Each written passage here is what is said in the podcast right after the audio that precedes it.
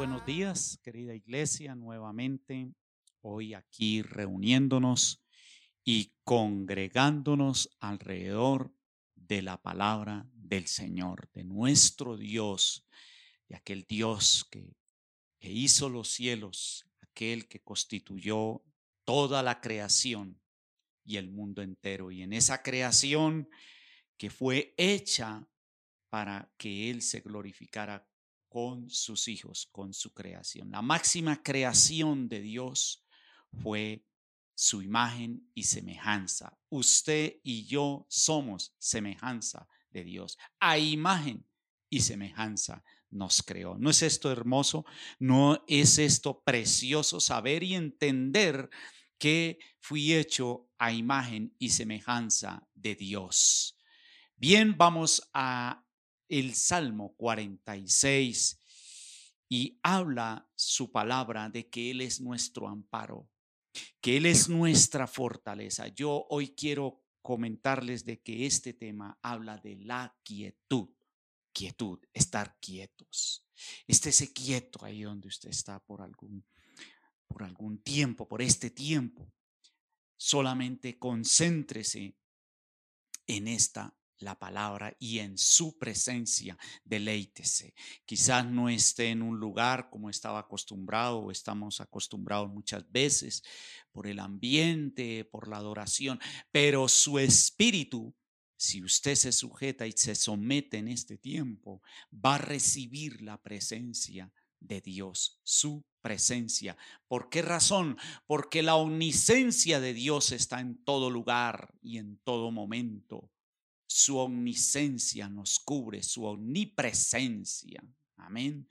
Está con nosotros. ¿Por qué razón? Como lo dije al comienzo, porque somos hechura suya. Usted es hechura de Dios. Sí, mi hermano, mi hermana, usted es hechura de Dios. Quizás dirá, yo soy hechura, imagen de Dios, me dice usted, Gerardo. ¿Y por qué estoy pasando esto? ¿Por qué mis situaciones y tantas adversidades y tanta contrariedad? Y no entiende. Mi amado, es para que usted se vuelva a Dios, vuélvase a Él con todo su corazón a través de Jesucristo. Salmo 46 dice, Dios es nuestro amparo y fortaleza, es nuestro pronto auxilio en las tribulaciones.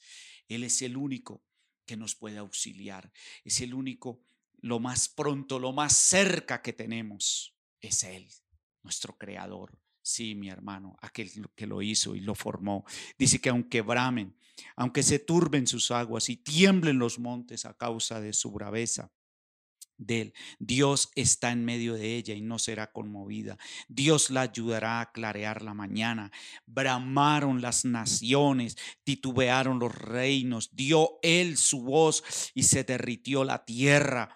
Escúcheme bien, verso 7 lo que dice, Jehová de los ejércitos está con usted y conmigo. Jehová de los ejércitos, sí, mi hermano, está con nosotros. Aunque la tierra sea conmovida, aunque se bramen, se corran los montes, aunque hayan tormentas, aunque hayan huracanes, Dios está con nosotros, porque Él es nuestro refugio, es el Dios de Jacob. ¿En qué se está usted refugiando? ¿En qué se ha refugiado todo este tiempo? Quizás usted no ha querido refugiarse en el que lo hizo, en el que lo creó y en el que lo formó. Pero cuando vamos a su refugio, hay protección, hay vida, hay esperanza.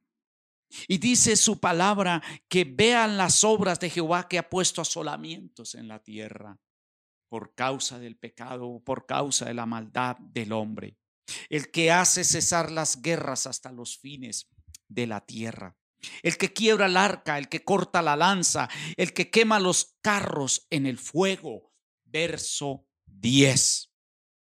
Estad quietos y conoced yo soy Dios. Ahí está hablando la boca de Dios, está diciéndonos, estad quietos y conoced que yo soy Dios. Yo soy el que soy. Cuando Dios aparece a Moisés para que libere a su pueblo de Israel, Moisés le pregunta porque era su primera experiencia con el Creador. Dice, y si me preguntan quién me envía, y él le dice, diles que yo soy. Yo soy, el gran yo soy. Se refiere al Dios de los ejércitos, a Jehová, al Creador, al que te hizo y al que te formó. A ese Dios es que hoy nos invita a refugiarnos y a estarnos quietos. ¿Para qué? Para que sea exaltado. No hay otra manera de que Dios sea exaltado cuando dejamos que su poder se mueva solamente por la misericordia y yo solamente esté refugiado en Él y estar quietos. No hay otra forma. Usted, amado hermano, que me escucha, mi hermano, mi hermana, dice en el verso 11, Jehová de los ejércitos está con nosotros, porque nuestro refugio es el Dios. Dígalo con confianza, dígalo con seguridad. Él es mi amparo, Él es mi fortaleza, Él es nuestro Dios, está conmigo, Él está conmigo. Pero, ¿de qué forma podemos nosotros saber y estar seguros que Él está con nosotros? es su decisión de buscarle. En el libro de Crónicas, segundo libro de Crónicas, en el capítulo 19 del verso 3 dice, pero se han hallado en ti buenas cosas. Se refiere a Josafat. Envía el profeta Jehú. Dios lo envía y le dice, se han hallado en ti buenas cosas. Y esas buenas cosas, esas buenas eh, esos buenos patrones de conducta son los que espera Dios en nosotros, que haya buenas cosas. Note que no dice que, que, que es todo lo bueno que hace Josafat, pero hay buenas cosas, hay cosas agradables que permiten acercarme a Dios y que Él nos vea con misericordia y sea ese refugio y ese amparo. ¿Cuáles son esas buenas cosas que hay en ti? Y esas buenas cosas que hay en ti es lo que van a hacer que Dios proteja y desbarate los planes del enemigo y te saque de la adversidad que estás viviendo o de la opresión. Dice, por cuanto has quitado de la tierra las imágenes de acera, los dioses hay que quitar de nuestra tierra, de nuestra casa, esas imágenes, las cosas incorrectas. Se refiere a la idolatría. Pero hay otras cosas aparte de los ídolos que quizás Dios está esperando que usted las quite. Y dice ahí después de la coma, lo más importante es esto, lo que vamos a, leer. Y has dispuesto tu corazón para buscar a Dios disponga su corazón para buscar a Dios. disponga su, ¿qué es disponer su corazón? ¿Qué es disponerlo? Es estar quieto, examinarse y saber qué cosas están mal. Hay que hacer una retrospectiva de nuestras vidas y estar quietos y disponer el corazón, colocarlo ponerlo en la presencia de Dios y pedirle al Espíritu Santo que nos dé la convicción de lo que estamos haciendo mal y volvernos a Él con todo corazón. Pero mire lo que trae esto, las consecuencias y las bendiciones que traen cuando obedecemos a Dios y cuando le buscamos. Disponer nuestro corazón solamente para buscar a Dios. Hay mucha gente, muchas personas que disponen el corazón, pero para los para lo malo, para las para las cosas incorrectas, para hacer mm, cosas como eh, digámoslo así, planes de mm, malos, ¿sí? como el robo, como el engaño, y disponen su corazón para planes incorrectos. Y les cuesta disponer el corazón para lo bueno. Y quizás muchos de ustedes, quizás muchos de nosotros hemos tenido que vivir las consecuencias por no disponer el corazón para buscar a Dios. Cuando dispongo el corazón para buscar a Dios, estoy diciéndole a Dios, Señor, quiero dejar todo atrás, quiero olvidar todo, quiero empezar de nuevo. Y mire cómo esto trajo a Josafat, y no solamente a él, sino a su reino, una protección increíble y cómo Él pelea por nosotros. Porque en el capítulo 20 habla de la victoria sobre Moab y Amón que vinieron contra Josafat. Dice en el verso 2 que acudieron algunos y dieron aviso a Josafat diciendo, contra ti viene una gran multitud del otro lado del mar de Siria. Y aquí están en Asesón, Tamar, que es Engadí. Entonces él tuvo temor ¿Ha oído usted en este tiempo que se ha venido contra ti cosas impresionantes y han venido a traerle noticias nefastas, no noticias buenas? Y es increíble porque es obvio que en el entorno que nos movemos, esto a veces nos afecta y afecta nuestras emociones y definitivamente como que nos, desbarata, nos, nos desajusta el temor, el miedo. Dice que vino temor sobre Josafat. Y Josafat, ¿qué fue lo primero que hizo? Se humilló porque él ya había dispuesto su corazón para buscar a Dios. Eso es lo segundo. Es el humillarnos, el humillarnos. Y dice que puso su rostro para consultar a Dios. A veces, cuando llegan estas cosas, terminamos consultando otros dioses, a brujos. ¿Será que me hicieron esto? ¿Será? O terminamos consultando consejeros que no tienen la sabiduría ni el temor a Dios. Y en vez de darnos una, una, un consejo sabio, terminamos es peor de lo que estamos. Él consulta a Dios porque sabía que él ya había dispuesto su corazón para buscar a Dios. Entonces él lo consulta y humillado e hizo pregonar ayuno y no solamente él, sino que también a todo Judá. ¿Para qué? Para pedir socorro a Dios. Yo creo que es el momento donde usted hoy tiene que decidirse, consultar a Dios. ¿Algún día lo ha consultado? ¿Algún día usted ha consultado su palabra? ¿Algún día usted ha ido a humillarse en su presencia? Aún en ese lecho de enfermo, de dolor, de, esa adversidad que está pasando, de esa dificultad que le ha sobrevenido.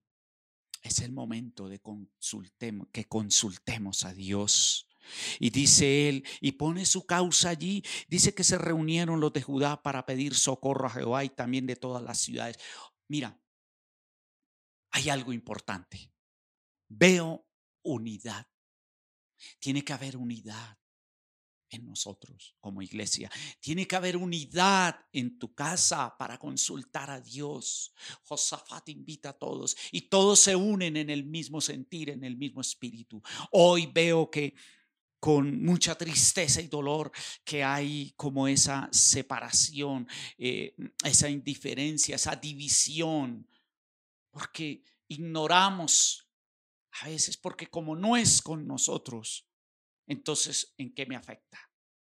Pero veo la sensibilidad no solamente de un rey, de un líder, sino también de todo un pueblo respaldando ese líder. ¿Y a qué quiero llegar con esto? Usted debe unirse con la iglesia de Jesucristo. Debe unirse con todo lo que concierne al plan de salvación y de la vida eterna y de lo que tiene que ver con Dios. Unirse, que cuando usted escuche una palabra, que cuando usted escuche un mensaje, usted lo pueda compartir, usted lo pueda retransmitir también. Y unirnos para levantar casa para Él, para exaltar su nombre y estar quietos, porque de Él es la guerra, de Él es la pelea, no es nuestra. Aunque hay situaciones donde nosotros tenemos que atrevernos a arrebatar esas bendiciones. Pero en este caso lo vamos a leer. Vemos cómo Dios nos enseña que en muchos casos, en muchas situaciones, debemos aprender a estar quietos y unidos, pero quietos en la presencia de Dios. Entonces Josafat se puso en pie. Ah, bueno, ok, dice, y también de todas las ciudades de Judá vinieron a pedir ayuda a Jehová. Lo hablamos, la unidad. Entonces Josafat se puso en pie en la asamblea de Judá y de Jerusalén, en la casa de Jehová, delante del atrio nuevo. Muy bien, interesante esto. ¿Dónde se colocó Josafat? En la casa de Dios y en los atrios nuevos. Tenemos que renovar los votos con Dios, renovar el altar, renovar la presencia de Dios. Eso fue lo que hizo Josafat, derribó los altares, reconstruyó el altar de Dios que estaba totalmente caído. Y eso significa que quizás su altar está caído, está totalmente destruido, esa, esa mala relación con Dios. Quizás esa mala relación con Jesús, porque Él es el único camino, es la única verdad. Él es el único que nos lleva a la presencia de Dios, del Creador. Es el único puente, no hay otro camino. No hay otro, no podemos. Aquí no se puede hablar sino de Jesús, porque Él es la única verdad, es la, la vida. Él es la resurrección, Él es la vida. Él es la resurrección. Y donde está Jesús hay vida. Jesús, nuestro Padre Celestial, no es un Dios de muertos, es un Dios de vivos. Ahí está su presencia en tu casa. Cuando yo planto la palabra de Dios, cuando yo planto a Jesús, viene vida. La enfermedad se tiene que ir. Esto ocurrió en el caso de una familia, de la familia de Lázaro. Dice que ellas le enviaron a avisar a Jesús diciéndole, su amigo, el que usted un día fue a visitar, está enfermo. ¿Y qué sucede? Lázaro muere. Las mujeres las hermanas de Lázaro, Marta y María, quedan totalmente como que quedan totalmente en esa incertidumbre y le empiezan a reprochar a Jesús, empiezan a reconvenirle, a decirle, si usted hubiera estado aquí. Es que la presencia de Jesús se mantiene y se establece es cuando yo dispongo mi corazón no estoy quieto en su presencia. Entonces viene sanidad, viene vida. Hoy esa palabra la envío para que usted la tome en serio, como nunca antes, y diga, su presencia está aquí. Hoy abro mi corazón para que su presencia me llene, para que me sane, para que venga sanidad, para que venga liberación, para que venga libertad a mi vida, para que venga mi alma. Dile, Señor, sana mi alma, sálvala. Desata tu gloria sobre mí, Señor. Desátala. Estése quieto y deja que el Espíritu Santo quite esa, esa zozobra, ese agobio. Tome la palabra en este mismo instante y vaya leyéndola y deja que el Espíritu Santo transmita la sanidad a través de la lectura de su palabra. Estamos leyendo la historia de un rey, pero hoy tomémosla para nosotros, porque su palabra es viva y es eficaz. Él es el que sana todas nuestras dolencias. Él es el que venda tus heridas. Hoy esta palabra sé y siento que es, va a ser el bálsamo que usted necesita. Y más que un bálsamo, más que un refrigerio, Dios te va a levantar. Y te está levantando si usted es obediente. Hay libertad en su presencia. Hay quietud, porque en la quietud podemos escuchar su voz. Elías se metió en una cueva Y dice que había un terremoto y que vino un viento. Y dice, pero ahí no estaba Dios. Pero cuando vino ese silbido apacible. Y el mismo Elías fue el que se labró su propio desierto. Porque dice que huyó a Ored. Y dice que vino un ángel, le dio de comer, lo fortaleció y le dijo, levántese, porque largo camino te resta. Esa enfermedad no es para muerte, sino es para vida, para que las obras de Dios se glorifiquen en ti. Eso pasó con Lázaro. Eso. Y ellas le reconvinieron. Señor, si hubieras estado aquí. La presencia de Jesús se mantiene es por buscarle a Él. La presencia de Jesús se mantiene es por la intimidad que yo mantengo con Él, por la firmeza. Sea firme. Reafirme su fe en Jesús. Reafirme no pierda la convicción de la presencia de Jesús en su vida porque Marta y María perdieron la convicción de que Jesús ya no estaba con él. Si hubieras estado aquí, fuera lo que le reconvinieron a Jesús. Él no está donde, donde no le invitan, sabía usted. Y aquí yo estoy a la puerta y llamo, y todo aquel que me deje entrar, entraré y cenaré con él. Todo aquel no hay excepción de personas. Él no mira rango. Él, inclusive, Él primero no te va a observar, no nos observa diciendo, no, hermano, es que usted lo suyo no tiene arreglo. A Él no le interesa eso. Él lo que le interesa es lo que leímos acerca de Josafat. Dispuesto su corazón para buscar a Dios. Disponibilidad disponibilidad, dispuesto a buscar a Dios. Estoy dispuesto a seguir haciendo esto. Estoy dispuesto a seguir buscando a Dios. Y no solamente para que me bendiga una vez, y no solamente para que, sola, para que solo me sane esa enfermedad, y no solamente para que me vende las heridas, no solamente para eso. Es porque quiero caminar con Él todos los días de mi vida. Quiero llegar a un nivel de sensibilidad de su espíritu como los grandes hombres de Dios. Que cuando me levante, Él sea el que me diga lo que hay que hacer y lo que no debo de hacer. Las decisiones. En eso, ¿Por qué estoy hablando de la quietud? Porque a mí me ha hablado de estar quieto. De estar quieto. Hay momentos.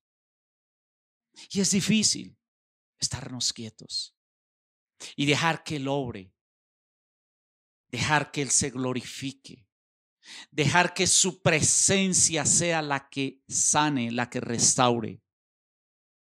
Estos días, en uno de mis familiares, de mis hermanos, pasó una situación difícil en el área de la salud. Y esto me decía el Señor, no temas, yo te he dicho que si crees verás la gloria de Dios. Y sé que para, para Él no ha sido fácil, pero me he mantenido firme creyendo, porque algo que he aprendido de Jesús y de su palabra y de Dios, hay un orden en la vida. Hay un propósito en la vida de cada uno de nosotros. Que donde está Jesús hay vida y no hay muerte, aunque algún día tenemos que partir. Pero el ciclo de la vida es que los hijos sepultan a los padres. Es un ciclo dado por Dios, por su palabra.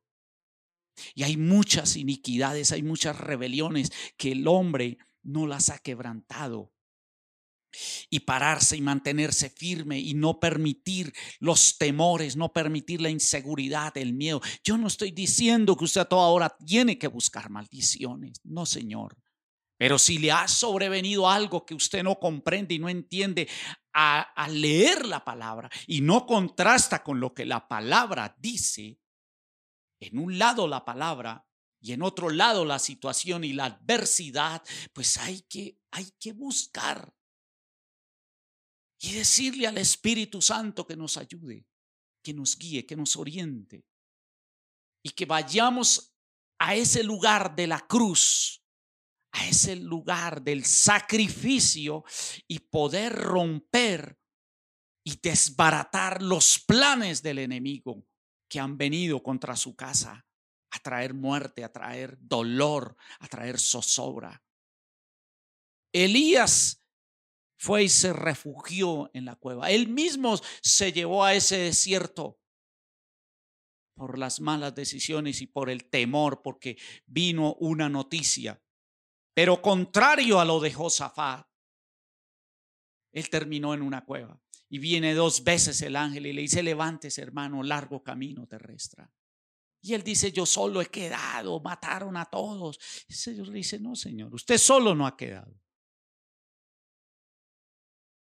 Hermano, ¿cuántas veces Dios le ha dicho que se levante? Hermano, usted que ya conoció de Dios, ¿cuántas veces Dios te ha hablado diciéndole, restáurese? Dios lo quiere restaurar. No se labre su propio desierto. Hoy en día el hombre para una restauración pide o exige y propone es aislarlo de una congregación, aislarlo por un tiempo, déjeme decirle, esto no es bíblico. El hijo pródigo se levantó, fue al padre, regresó. Eso le bastó. Y cuando llega la presencia del padre, él no lo aísla y lo pone en cuarentena fuera de su casa. Le dice, este es mi hijo amado que estaba esperando que se levantara y viniera a refugiarse en mis brazos. Acepte la restauración que Dios te ofrece por gracia y misericordia. Elías terminó en esa cueva y tiene que Dios sacudirlo, pero dice que vino un silbido apacible. Y también eh, estamos compartiendo al mismo instante lo de Lázaro. Tiene que venir Jesús y llora porque ve la actitud de esta familia. ¿Dónde lo, pusieron? Les pregunta. ¿A dónde colocaron a Lázaro? Y ellas dicen, Señor, sabemos que usted lo va a resucitar. Ya ellas sabían. Lo vendaron y lo metieron en el sepulcro. Dios no es un Dios de muertos, es un Dios de vivos. Y donde está la presencia de Jesús, hay vida, mi hermano. Hay vida, hay esperanza. Después de todo esto, Josafat, volvamos a Josafat, a la historia de Josafat, allí en el atrio nuevo. Y él empieza a hacer una oración. Jehová Dios nuestros, de, de nuestros padres. ¿No eres tú Dios en los cielos y tienes dominio sobre todos los reinos de la tierra y de, la, de las naciones? No está en tu mano tal fuerza y poder y no hay quien te resista. ¿Dónde está la fuerza y el poder? Es en Dios. Josafat lo entendió. Es ahí donde está todo el poder y la fuerza. Dios nuestro, ¿no echaste tú los moradores de esta tierra delante de tu pueblo Israel y la diste a la descendencia de Abraham, tu amigo para siempre? ¿Sabe qué estaba haciendo Josafat? Reclamando lo que le pertenecía por derecho propio. Usted y yo tenemos que reclamar lo que nos pertenece a través de Jesucristo, a través de Jesús, a través de la cruz, por la cruz en medio de la cruz ir allá. Y ellos han habitado en ella y te han edificado en ella santuario a tu nombre. Si mal viniere sobre nosotros, espada de castigo o pestilencia o hambre, aquí está todo lo que concierne a lo malo que estaba ocurriendo. Presentaremos delante de esta casa y delante de ti, porque tu nombre está en esta casa. Tu nombre, el nombre de Jesús nuestro Dios, debe estar en nuestra casa. Y a causa de nuestras tribulaciones, clamaremos a ti y tú nos oirás y salvarás. Seguridad había en esta oración de Josafat. porque él sabía quién estaba buscando. Y él estaba delegando todo lo malo a la presencia de Dios, llevándolo allá. Y ahí expone la causa de, de los moabitas y de Amón que habían venido a destruirlos. Y dice en el verso 12 con un clamor, oh Dios nuestro, no los juzgarás tú porque en nosotros no hay fuerza. ¿Se ha sentido usted así? Un clamor donde usted expone su debilidad. Oh Señor, no los juzgarás, porque nosotros no hay fuerza, solo hay debilidad, solo hay miedo, Señor, contra grande multitud que viene contra nosotros, Señor. Señor, hay debilidad por causa del dolor, de la enfermedad, de ese cáncer que me ha sobrevenido, de esa mala noticia y de mis hijos, Señor. Señor, hoy expongo mi causa delante de ti, Señor. Levántate, Señor. Exáltate sobre mi vida. Glorifica en mí. Esas son las formas de buscar a Dios en clamor, en humillación y dependencia total. Tan grande multitud viene contra nosotros. Es terrible ver cuando a uno todo se le viene encima. Y el miedo a veces desajusta y desbarata y desestabiliza totalmente. No permita que esto desestabilice la relación con Dios. Y si no la tenía o venía mal esa relación, pues es el momento propicio, es el tiempo adecuado para volvernos a Él de todo corazón y con todas nuestras almas, nuestras vidas. Pero mire lo que dice. Yo sé que así a veces uno se encuentra. A mí me ha pasado. No sabemos qué hacer dice en el verso 12 de Segunda de Crónicas 20. No sabemos qué hacer. No sé qué hacer, Señor. El médico dictó que le quedaban meses, que alistáramos todo, Señor. No, hay, no sabemos qué hacer, Señor, que es incurable esta enfermedad, que ya mi hijo, que ya mi pariente, mi amigo, mi hermano no se va a levantar, no sé qué hacer. El médico dijo que ya no había nada que hacer, Señor. Pero tú tienes el control de todo, Señor. Tú lo tienes, Padre, porque tú eres mi creador. Yo soy imagen tuya, Señor. Hoy pongo mi vida como la imagen tuya en tu presencia, en ese lugar, Señor porque tú me redimes. Porque tu presencia viene, Señor, por causa de su Hijo Jesucristo. Sáname, Señor. Sáname, Señor. Libérame, Señor. Libera mi vida, libérame, Señor. Trae libertad. Trae tu presencia. La presencia de Jesús quiero hoy. Es su presencia en la de mi hermano en esa clínica, en ese hospital, Señor, la que restaura, la que vivifica, lleva vida, Señor. Lleva vida a mi casa. Genera vida. Tú eres la resurrección y tú eres la vida, Jesús. Tú eres la resurrección. Tú eres la vida, Señor. hay otra cosa más que decir. Eso estaba haciendo Josafat. No sabía qué hacer. No tenía planes. No tenía estrategia siendo un rey, siendo un hombre de guerra. Sus planes se desbarataron por causa de la multitud tan grande. No, no tenía nada planificado porque esto le llegó de sorpresa. Yo sé que hoy no hay quizás nada planeado. Usted no tenía planeado esta enfermedad para este año. Usted no tenía planeado que sus finanzas se iban a caer. Y no tiene estrategias y no tiene salida. ¿Qué más tienes que hacer? Busque a Dios con todo su corazón, con todas sus fuerzas. No sabemos qué hacer. Y a ti volvemos nuestros ojos. Ponga los ojos en Jesús, el autor y el consumador de la vida. Él es el que consume todo, porque esa fue su palabra al final de su muerte en la cruz. Consumado es. Y dice que todo Judá estaba en pie delante de Jehová con sus niños, sus mujeres y sus hijos. Y dice que vino el Espíritu de Dios sobre uno de ellos. Estaba Zacarías, hijo de, de y sobre él vino el Espíritu de Dios en medio de la reunión. Eso es lo que va a suceder. Cuando usted esté allí derramando su corazón, va a venir el Espíritu Santo y te va a hablar, te va a ministrar y va a responder ese clamor y esa búsqueda.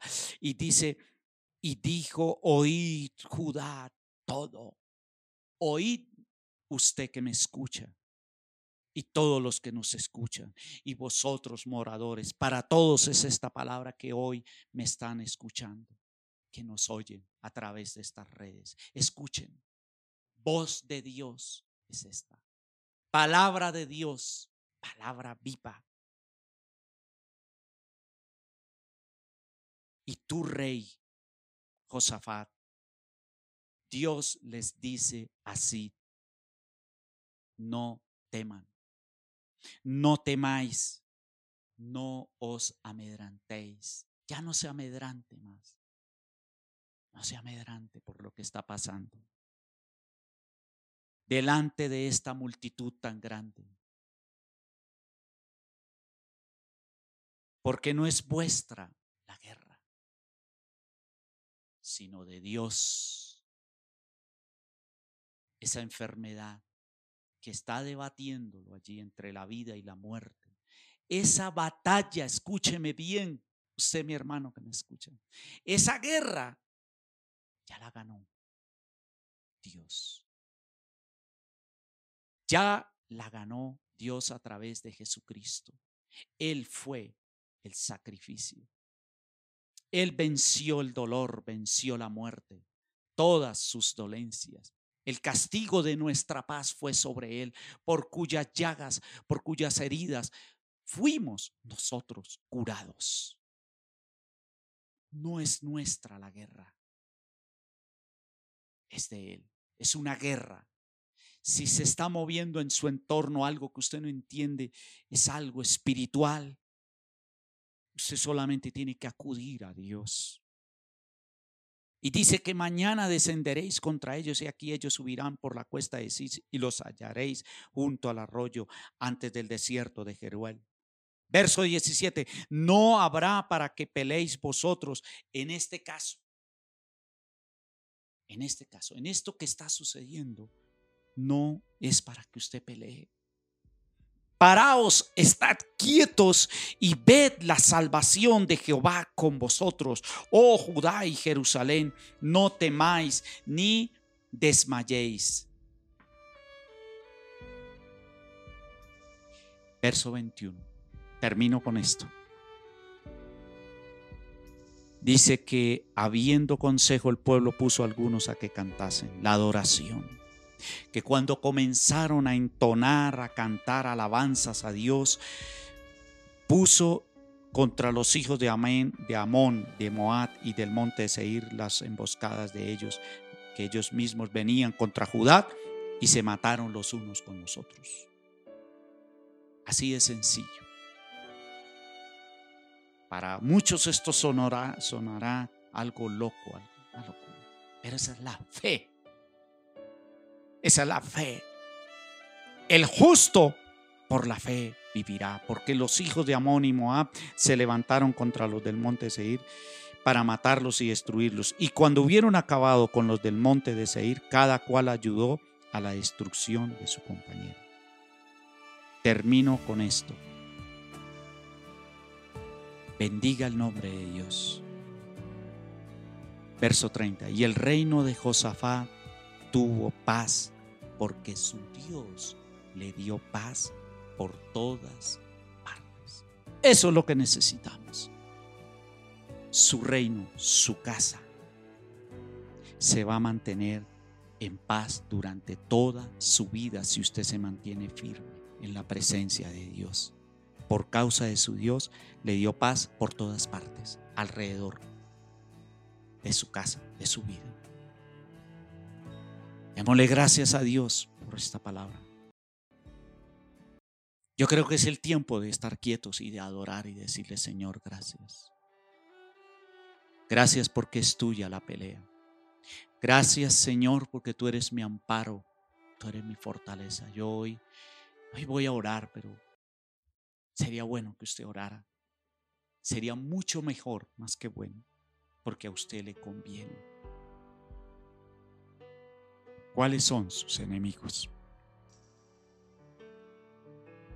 El Señor destruye. Yo hoy descanso en Dios.